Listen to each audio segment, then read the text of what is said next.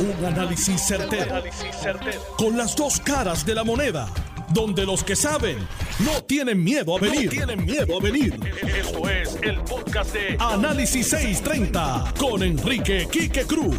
Buenas tardes, mis queridas amigas, amigos, todos aquellos que me escuchan en internet, en 630M, en el FM, en el área metro, por el 94.3 FM. Soy espectacular.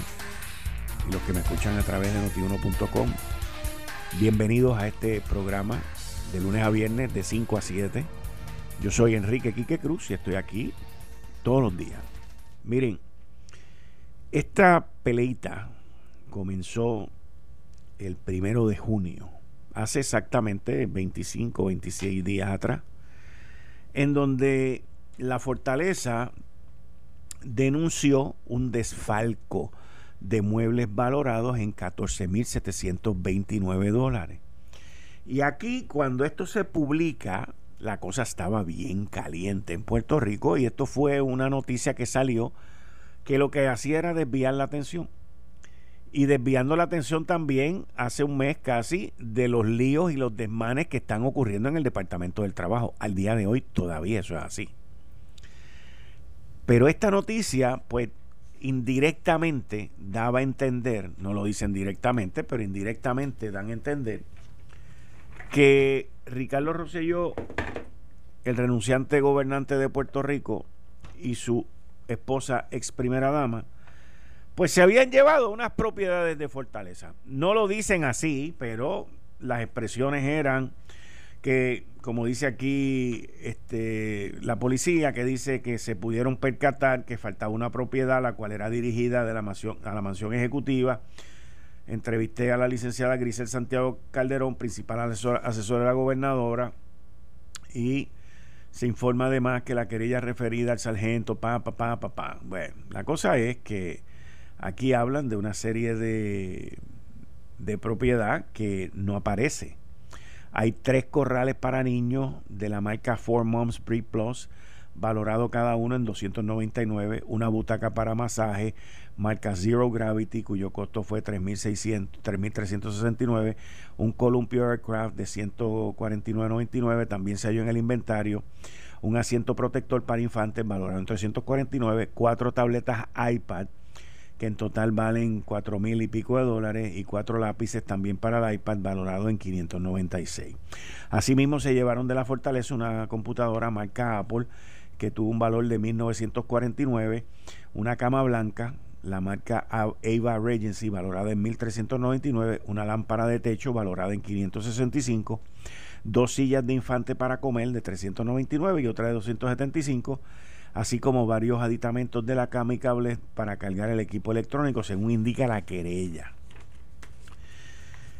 Ricardo Rosselló y su esposa eh, permanecieron bastante callados durante todo esto. Y también anterior a eso había salido las acusaciones en contra de él y por parte de la oficina de fiscal especial independiente. Y en aquel más adelante pues él informó que había contratado al licenciado Harry Padilla pero ayer el, gobernador, ex gobernador Ricardo Rosselló, según dice su carta, doctor Ricardo Rosselló Nevares, ex gobernador de Puerto Rico. Ayer él envió una carta solicitando eh, a la gobernadora que aclare esto. La carta yo la analizo en una columna que escribí para endy.com, que no la han publicado todavía, pero me imagino que la publicarán en algún momento este fin de semana pero esto no comenzó con esta carta. Esto comenzó la semana pasada. Cuando la gobernadora el pasado 18 de junio dio su mensaje en Bellas Artes y la ex primera dama comenzó a atacar a la gobernadora constitucional Wanda Vázquez.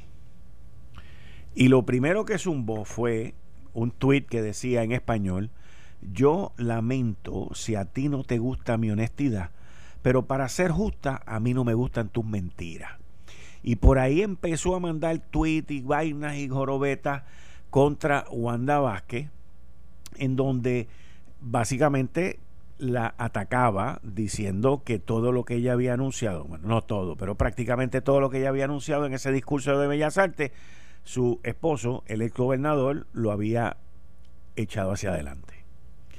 Así que yo analicé inclusive ese comportamiento por parte de ella y dije en aquel momento que Ricardo Rosselló utilizó a su esposa, pero no, la esposa no necesitaba mucho ánimo para que la empujaran, porque ella estaba loca por hacer eso desde hace tiempo. Y dije pues que todavía para él no era el momento de salir y hablar y decir las cosas que su esposa sirviendo de interlocutora estaba haciendo en ese momento. Pues pasaron siete días y ayer, siete días al chavo, y ayer el Ricardo Rosselló le envió una carta al administrador de Fortaleza que Rosselló alega que en aquella época era el subadministrador y fue quien estuvo a cargo de la salida, la entrada y de Pedro Pierluisi también. Él dice, estimado administrador, me veo en la obligación de cursarle esta carta porque en noticias recientes se han hecho varias insinuaciones relacionadas a ciertos artículos. Y eso es verdad. Las noticias y los comunicados de Fortaleza han sido insinuando, insinuando que él y su esposa, el ex gobernante y su esposa, se llevaron estas cosas de allí. Como usted bien sabe, tan pronto presenté mi renuncia, tanto menciona también a Beatriz, oye, tiene una en dos párrafos aquí de las donaciones que ella hizo, todo ese tipo de cosas. Pero, pero, pero, al final, él reitera que ellos no tienen ninguno de esos artículos, pero que en Fortaleza él dejó unos artículos, una alfombra, un sofá, un cuadro de arte, comedor español y unos kayak y que quiere que se los manden a donde él está. O sea, aquí esto ha llegado a la tiradera eh, de lo más bajo, by the way. Y lo digo de ambas partes. Pero él dice al final, de no expresarse públicamente según reclamamos, quedará, evidenciada una intención maliciosa de filtrar información falsa y generar una discusión pública viciada, que se basa en una mera insinuación sobre el paradero de unos artículos en cuestión y un rol que nunca tuvimos en ese proceso. Agradecemos su respuesta afirmativa en cuanto a esta solicitud cordialmente. Y le da, le envía copia a la gobernadora al secretario de la gobernación y a la asesora legal de la oficina de la gobernadora, que es Grisel Santiago Calderón. Eso no termina ahí, porque entonces la gobernadora se expresó y la gobernadora está aprovechándose también de esto de manera muy astuta en términos políticos. Porque la gobernadora en sus, en sus expresiones trata de meter a Pierluisi en esto, porque lo que busca la gobernadora es que la gente entienda que Pedro Pierluisi y Ricardo Rosselló van a estar juntos en estas próximas primarias. Y ella lo que quiere es levantar esa furia en contra de los Rosselló para ella ganar eh, virtudes con el electorado PNP porque es el que va a votar en la primaria.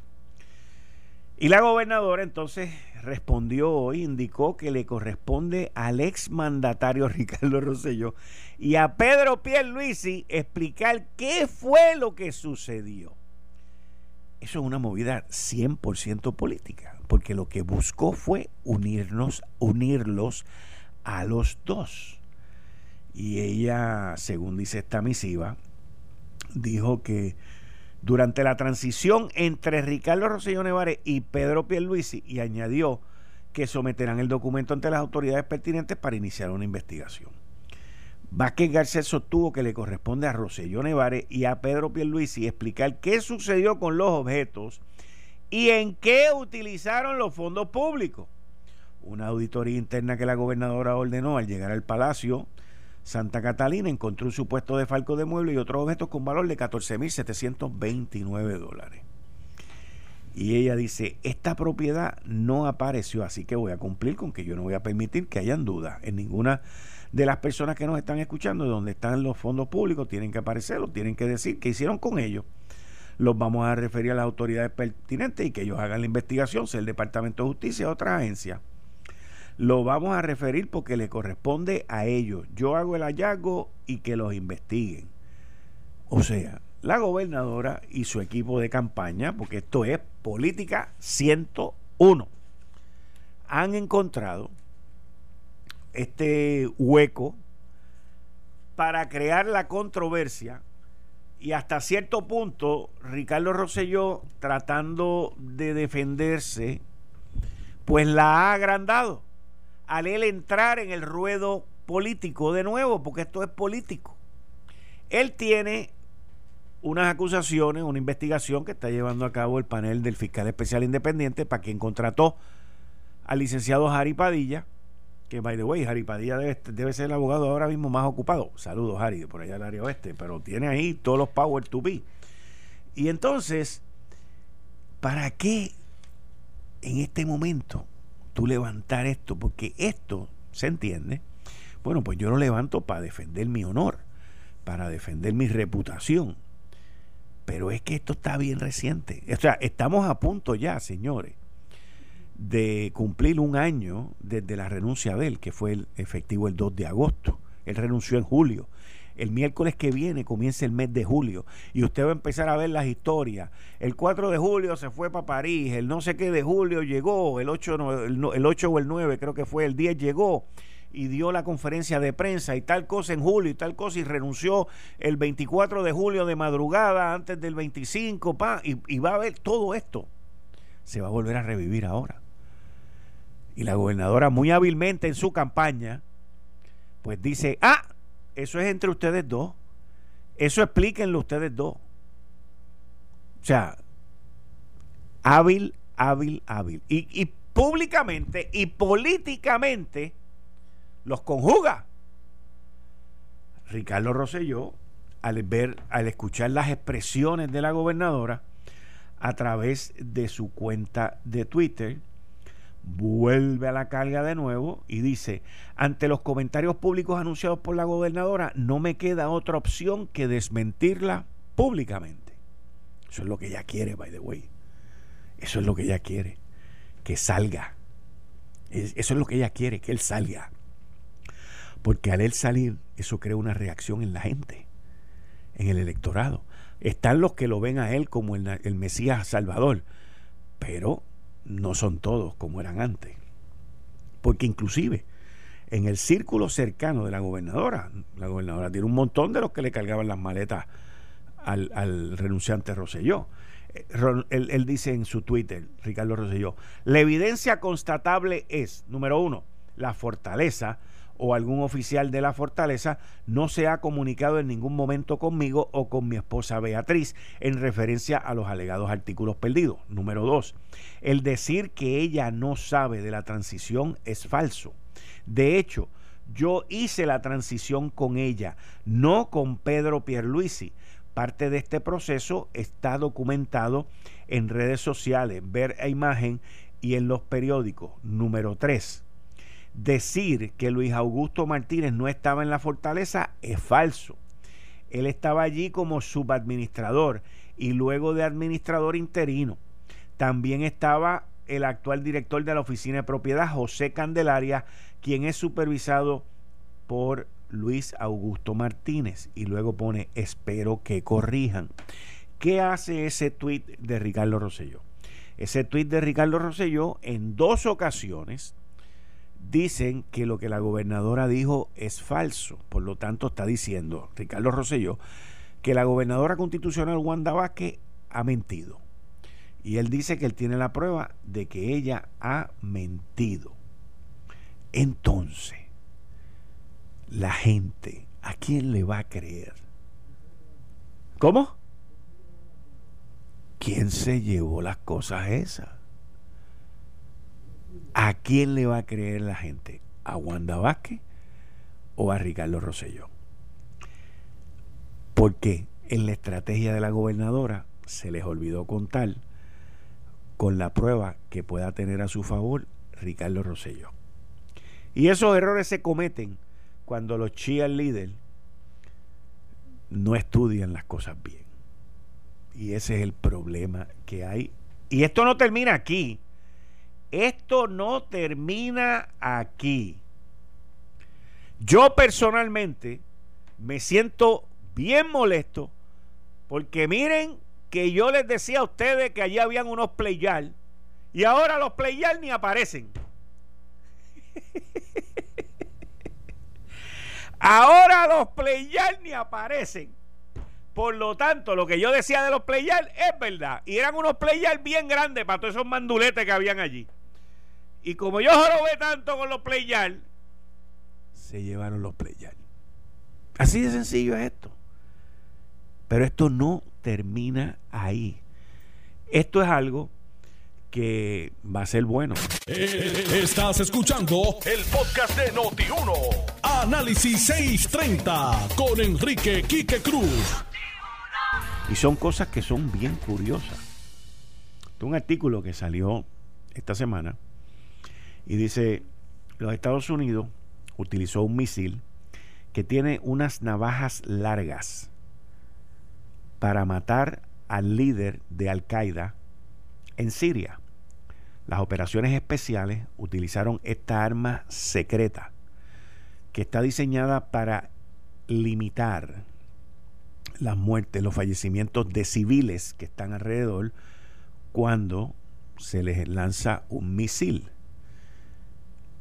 American Special Operations, las operaciones especiales norteamericanas, usaron un misil eh, diseñado especialmente. Es un misil secreto, es un arma secreta para matar al líder de Al Qaeda en, la afiliación en Siria durante este mes, dándole una gran derrota al grupo terrorista con un arma que combina, que combina la brutalidad medieval y los avances tecnológicos. La brutalidad medieval, porque en la época medieval era con espadas y cuchillas y vainas de esas, y eran ahí a palo limpio.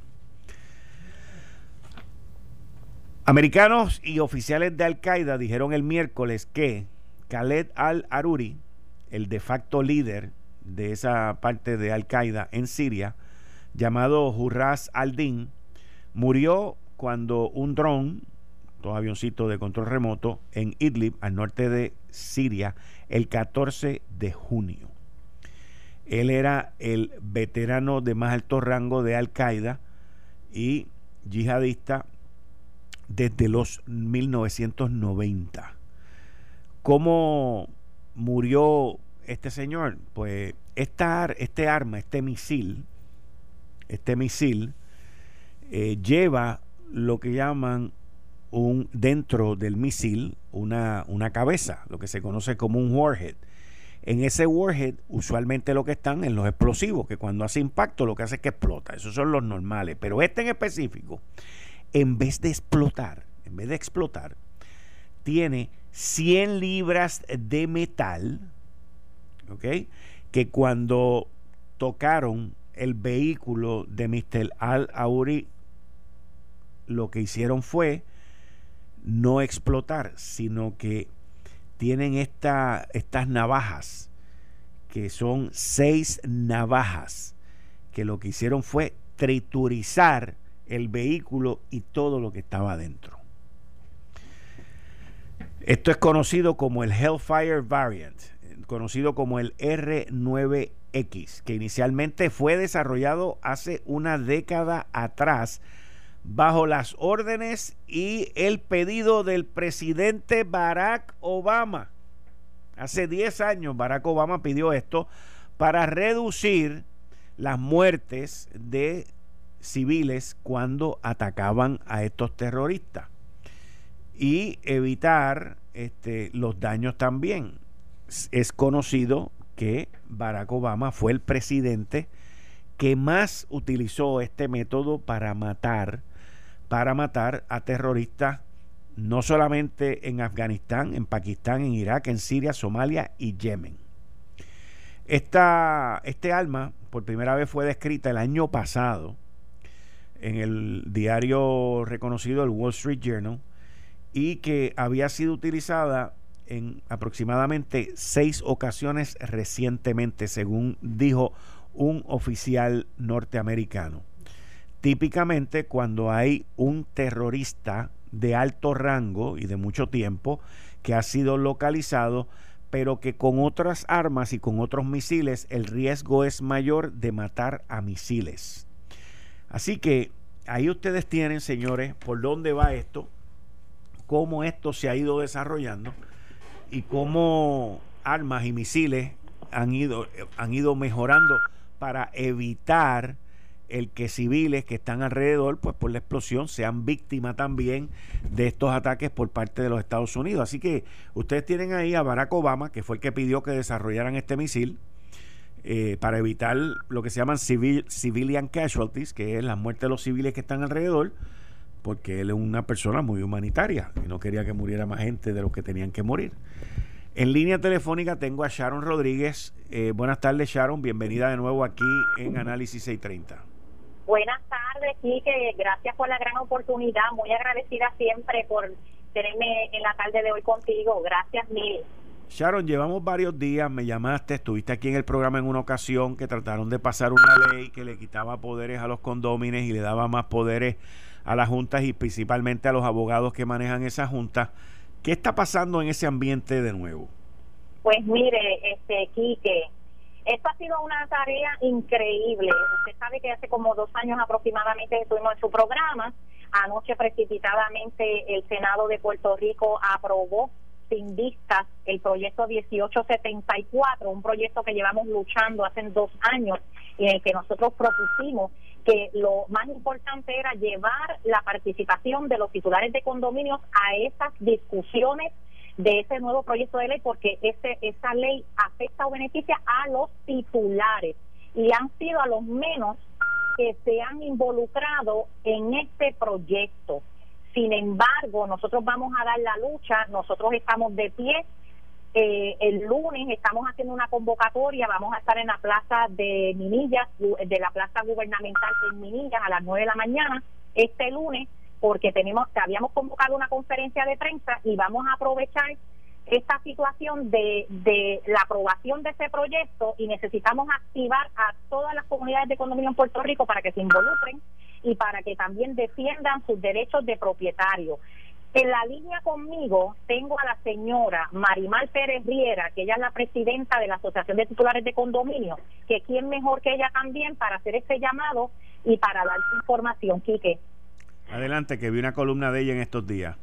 Ah, pues muchas gracias, Quique, a todos tus radioescuchas. Sí, mi nombre es Marimal Pérez Riera, eh, yo soy la presidenta de la Asociación de Titulares de Condominios. Es la única asociación que está dedicada para educar y defender y abogar por los derechos de los titulares, que es muy diferente eso a los derechos eh, o los objetivos de necesariamente la, de las juntas de directores, de los administradores, de los abogados de las juntas de directores. O sea, hay un montón de jugadores en este equipo, pero al final del día la ley de condominios, el derecho habiente más importante es el titular. Y esta es la primera vez que tenemos algo organizado, más de 2.000 matrículas y todo el mundo súper interesado porque las vivencias se redundan a lo mismo. Y es el atropello constante que están recibiendo los titulares por parte, oye, y no generalizando, no son todas las juntas, pero por parte de ciertas juntas y ciertos administradores, obviamente con nosotros Sharon, que está excluida de eso, pero la verdad hay que decirla, muchos administradores que están abusando, eh, no se dan cuenta de que, bueno, vamos a empezar por este proyecto. Este proyecto que estamos hablando, ¿verdad? El 1874, es un proyecto que, y si, y si ustedes van al Facebook de la Asociación de Titulares de Condominios, Group, van a ver un pequeño compendio de un live que ellos hicieron donde admiten que los administradores y abogados de este grupito son los que redactaron esta ley. Ellos así lo admiten. O sea que el, la Cámara de Representantes ha acogido este proyecto que se lo dieron en la mano. ¿Y cómo sabemos? De que no tienen los intereses de los titulares? Pues mira, te lo puedo decir bien rapidito. Como por ejemplo, eliminando el derecho que tiene un titular de demandar a un miembro de la Junta cuando incurran en delito, fraude o negligencia crasa. Imagínate tú que ahora de repente la Junta puede hacer lo que sea y el titular no tiene el derecho para demandarlo por negligencia crasa. Otro, otro ejemplo, por ejemplo, eh, dicen que los titulares tienen que dar un proxy, pero el proxy tiene que tener 24 horas de antelación, o sea que si precisamente ese día se te fracturaste un pie o te dio dolor de cabeza, pues mira, no, no puedes ir, no, tu derecho al voto no vale. elimina, elimina que la junta de directores eh, hagan planes de pagos para la gente que no tiene la capacidad económica. Estamos viviendo en tiempos difíciles y lo que están haciendo es, en vez de pensar en el titular y volvemos, el titular es el derecho ambiente de la ley de condominios, pues no, están pensando en otros jugadores que se lucran de las, los condominios. Mira, por ejemplo, una algo que se cae de la mata. Actualmente la ley dice que para impugnar un acuerdo del Consejo de Titulares, el titular tiene dos años para hacerlo. Ah, bueno, pues le están cambiando el término prescriptivo a un, a un año. Pero, ¿por qué? O sea, ¿por qué una ley va, en vez de mejorar al titular, lo va a perjudicar? Otros ejemplos que son como soberbios tú tienes una cosa que se llama un derecho adquirido. Cuando tú compras un condominio, tú lees la escritura matriz y esa escritura matriz te da las reglas del juego. Esa es tu Biblia. Si a ti no te gustaba que en ese edificio eh, el área comunal fuese X o no te gustaba lo de Airbnb, pues entonces tú no compras ahí. Pero lo que están haciendo es que ahora van a poder privatizar los elementos comunes, como lo oye, comunes, o sea, el lobby, el pasillo, el vestíbulo, donde lo, donde la ley hasta dice donde limpian las cobachas donde donde la el mantenimiento tiene sus fotos de limpieza. Si a un titular le da la gana de reclamar esa covacha de limpieza, por la nueva propuesta ley lo puede hacer con dos terceras partes de la votación de la comunidad y se privatiza. Entonces, ¿qué hace eso? Pues eso tiene que, tú tienes que, tú pensarías que tienes que pagar más, ¿verdad? Pues encima de eso, la ley está diciendo que no se va a contar para los porcientos de participación. O sea que, ¿qué, ¿qué tipo de juego hay aquí? Obviamente un titular no estuvo ahí mirando la ley para ver qué, qué hacían. Y lo peor todavía contra y perdona que estoy hablando así tan rápido es que es que es que es tan frustrante ver que los titulares estamos organizados hace más de dos años y que no nos llamen para opinar en una ley que tiene que ver contigo. O sea, esto es como hacer una boda y olvidarte, y, y olvidarte de, llamar a los novios, así, bien sencillito. Eh, ¿Y esa medida en qué estatus está?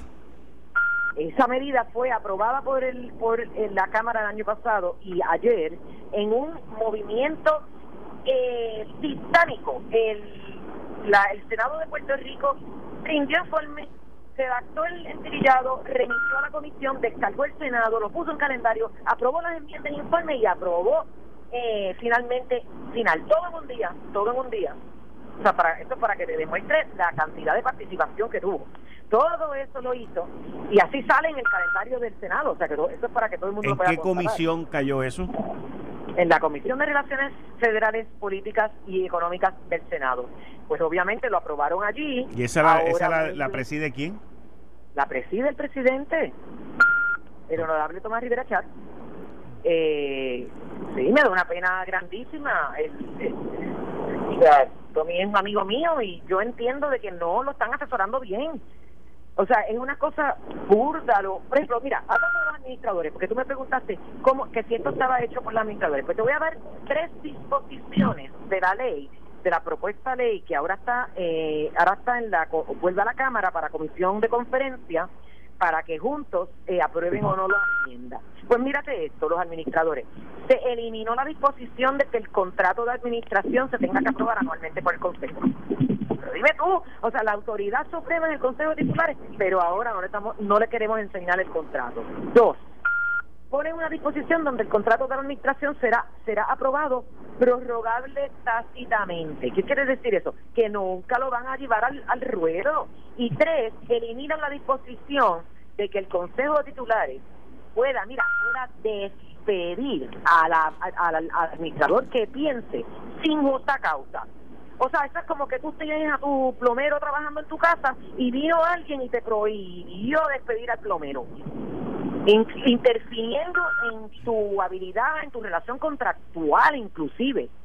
Ok, mira, vamos, vamos, vamos a hacer algo, vamos a continuar con este tema la semana que viene. Yo me comunico con Sharon eh, a ver qué pasa con esto. Voy a hablar con el presidente del Senado, le voy a pedir, a preguntar porque yo sé que la vez anterior esto no llegaba al Senado y ahora entraron por el Senado y van para la Cámara, así que vamos a averiguar sobre eso. Pero bueno, claro, voy a decir que tenemos pocos días porque están en conferencia y el jueves es que se acaba todo.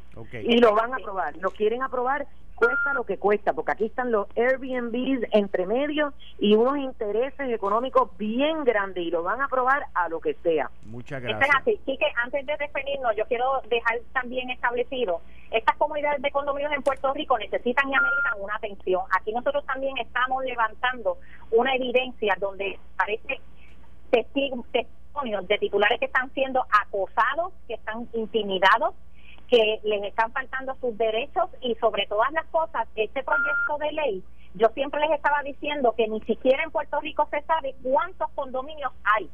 Y estamos hablando que nosotros hemos estimado que aquí hay sobre 300 mil familias que se están perjudicando con este tipo de actividades, con este tipo de situaciones y que no hayan sido escuchadas, nosotros lo que queremos es que se detenga ese proyecto, que se le dé el foro que se merecen los titulares, que desde un inicio nosotros lo hemos establecido y lo hemos planteado, y que se haga una buena ley de condominio y no un, un parcho más que no lo necesitamos. Muchas gracias, hablamos el lunes, muchas gracias. Gracias, que Dios te bendiga, gracias. Gracias, igual. Bueno, mis cinco minutos sí que los necesito con, dime, ¿lo colgué?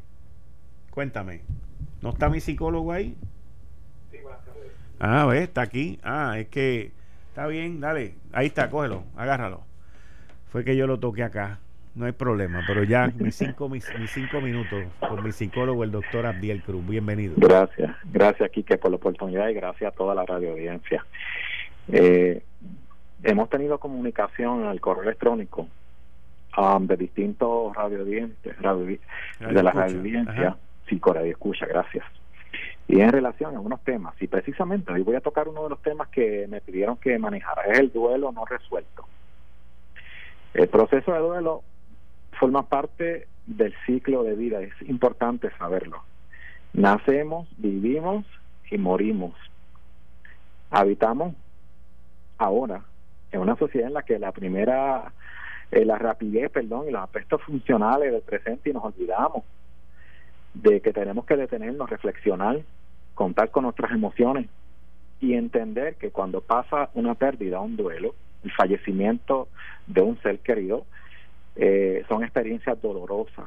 El proceso de duelo eh, de un ser querido es normal padecer un síntoma o un síndrome depresivo temporal o cambiante. De hecho, hay teorizantes que hablan de diferentes etapas en el proceso de duelo. Primera, fase de impacto. Puede durar entre una hora hasta una semana. Dos, fase de depresión, que puede durar de un mes a un año. Tres, fase de recuperación, que trabajamos ahí la curación, la restitución, puede durar hasta un año. Es evidente que dentro de este proceso, si no se trabaja las etapas correctas, hay un tipo de duelo complicado. Aquella radio audiencia que puede escucharnos lo puede entender. El duelo puede ser un duelo ausente o retardado, que sigue procesando el dolor en la persona. Dos, hay un duelo inhibido, la persona, eh, hay una anestesia emocional y quiere insensibilizarse con la realidad que vivió.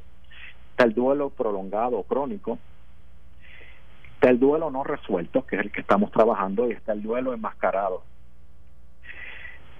Ah, pero la realidad es que nosotros tenemos que trabajar, ¿verdad? El duelo de diferentes maneras. ¿Cómo lo manejamos? Busca el momento ideal. Hágale las preguntas correctas a la persona que está en el proceso. Brinde la ayuda tangible, visible, evidente. Desarrollese usted como un ente motivador ante esa persona. Y use diferentes tácticas para que el duelo se pueda manejar y se pueda trabajar. La elaboración del duelo, dice George Bouquet, significa ponerse en contacto con el vacío que ha dejado la pérdida de lo que no está, valorar su importancia y su soportar el sufrimiento y la frustración que comporta su ausencia. Es decir, el duelo es parte de nuestra realidad de vida, pero si no se maneja de manera adecuada, pues entonces entraremos en etapas que nosotros llamamos duelo complicado o duelo no resuelto. Vamos con la frase de hoy. Lo dijo Gandhi. Vive como si fueras a morir mañana. Aprende como si fueras a vivir para siempre. Vive como si fueras a morir mañana, aprende como si fueras a vivir para siempre. Eso. Así es. Yo trato de hacer eso todos los días. Todos los días. Porque uno aprende tanto todos los días. Ciertamente. y uno tiene que vivir el día lo mejor que pueda, porque tú no sabes, en cualquier momento te, te llevan un accidente, te, te puede pasar cualquier cosa.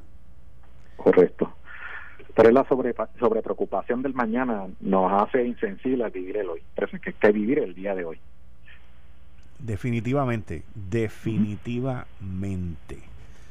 Lo que pasa, yo, yo en el año 2014, creo que fue, fue en el 2014, estoy casi seguro que fue en el 2014. Eh, yo tuve un, dos incidentes corridos, pum, pum, en una, un periodo de 14 días, que en los dos tuve mi vida en riesgo. Y el primero no me chocó tanto, pero el segundo sí. Y uno cambia. O sea, cuando tú te ves ya que tú estás a punto, que tú te puedes morir, no es que estés a punto de morirte, yo no estuve a punto de morirme, por, lo menos creo yo.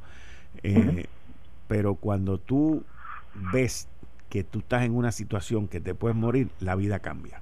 O sea, en tu mente, en tu mente, en, la parte de tu pensar, de tu sentir, la vida cambia. Cambia completamente. Correcto. No sé si puedo traer una experiencia personal, Quique, pero adelante. En el 2009-10 yo nosotros tenemos que hacer un año internado, yo lo terminé. 2010 pues me fui en fallo renal. Es decir, estuve grave. Luego se detecta que había un tumor Tuve varios años en tratamiento. Solo me acuerdo el tiempo que, que tuve un amigo que me dijo, tú tienes que ser más fuerte que la muerte y que el cáncer. Vivir la experiencia, estar ahí, solamente aquellos que hemos vivido, pasado, que la redundancia, sabemos cuán particular y sensible es la vida y la valoramos. Así mismo es. Así mismo es. Y esas experiencias también preparan a uno cuando uno pues ya le toque volver a enfrentarse con la muerte. Ciertamente. Porque no es un enfrentamiento lo que se lleva a cabo, es un tomar de manos y vamos a caminar juntos. Es un proceso de transición. es un proceso. Bueno, doctor, buen fin de semana, que descanse, cuídense con su familia y nos regresamos el lunes. Muchas gracias. Muy amable y saludos a todos y a todas. Gracias. Ahí ustedes escucharon al doctor en psicología, doctor Abdiel Cruz, en la sección Cinco minutos con mi psicólogo. Oigan, señores, aquí me acaban de enviar una información. En el 2017, William Villafañe, que estuvo aquí ahorita en el programa de, de, Pedro Pierluisi, había anunciado la creación de un comité ejecutivo para atender el psicólogo, el psicólogo, no, el zoológico de Mayagüez doctor Juan Arribero. Luego de eso, el exgobernador Roselló acogió una recomendación para trasladar los animales a un santuario. Ahí comenzó un TGMNG, que si deben ir a un santuario, que si no deben ir a un santuario, que si se deben de quedar en Puerto Rico, que si lo debe agarrar el municipio de Mayagüez, que si el zoológico está en condiciones, que si Mundi, que si para aquí, para allá y llega la renuncia de Ricardo Rosselló y allí está el zoológico, señores. Como si nosotros necesitáramos más problemas. Esto fue el, podcast de Notiuno. Análisis 630 con Enrique Quique Cruz. Dale play a tu podcast favorito a través de Apple Podcasts, Spotify, Google Podcasts, Stitcher y notiuno.com.